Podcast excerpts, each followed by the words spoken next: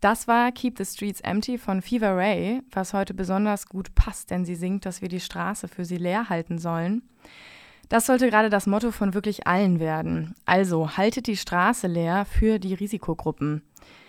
Ich spreche später mit Lara aus Jena, die mit ihrer Diabetes und im achten Monat ihrer Schwangerschaft Teil der Risikogruppe ist, damit auch konkreter deutlich wird, inwiefern die Risikogruppen auf uns alle angewiesen sind, unsere sozialen Kontakte einzuschränken und damit das Infektionsrisiko wirklich einzudämmen. Laras Blutzucker kann bei einer Infektion durch das Virus sehr entgleisen, was im Koma enden kann. In ihrem konkreten Fall kommt zusätzlich ihre Schwangerschaft dazu.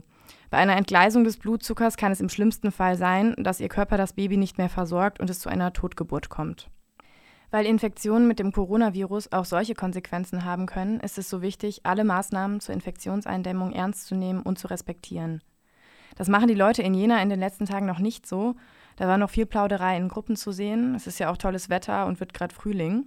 In Zeiten von Corona ist es aber eigentlich nur noch verantwortungsvoll, maximal zu zweit raus aus der Stadt, zum Beispiel in den Wald zu gehen, auch hier Abstand von anderen SpaziergängerInnen zu halten und sich nicht irgendwo zu knubbeln, wo dann schön die Virendichte zunehmen kann. Viele ältere Menschen, denen man jetzt nur äußerlich betrachtet unterstellen kann, über 65 zu sein, sind noch einkaufen gegangen. Abstand halten an den Kassen wurde auch noch nicht so wichtig gefunden. Das muss sich jetzt schnell ändern.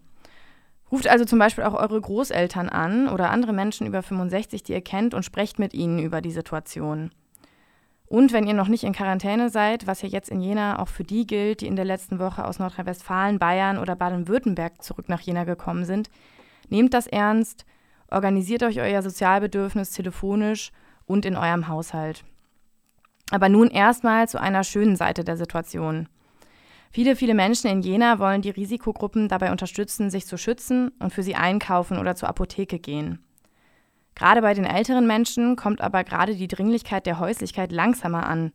Wahrscheinlich, weil sie nicht in diversen sozialen Netzwerken und Messenger-Diensten unterwegs sind und das einfach schon seit Tagen alles mitbekommen. Dazu gibt es gleich ein Interview mit Ralf Kleis, der jetzt bei der Diakonie sozusagen die Koordinationszentrale der Nachbarschaftshilfe ist. Vorher noch Susi Wu und Taken Care of.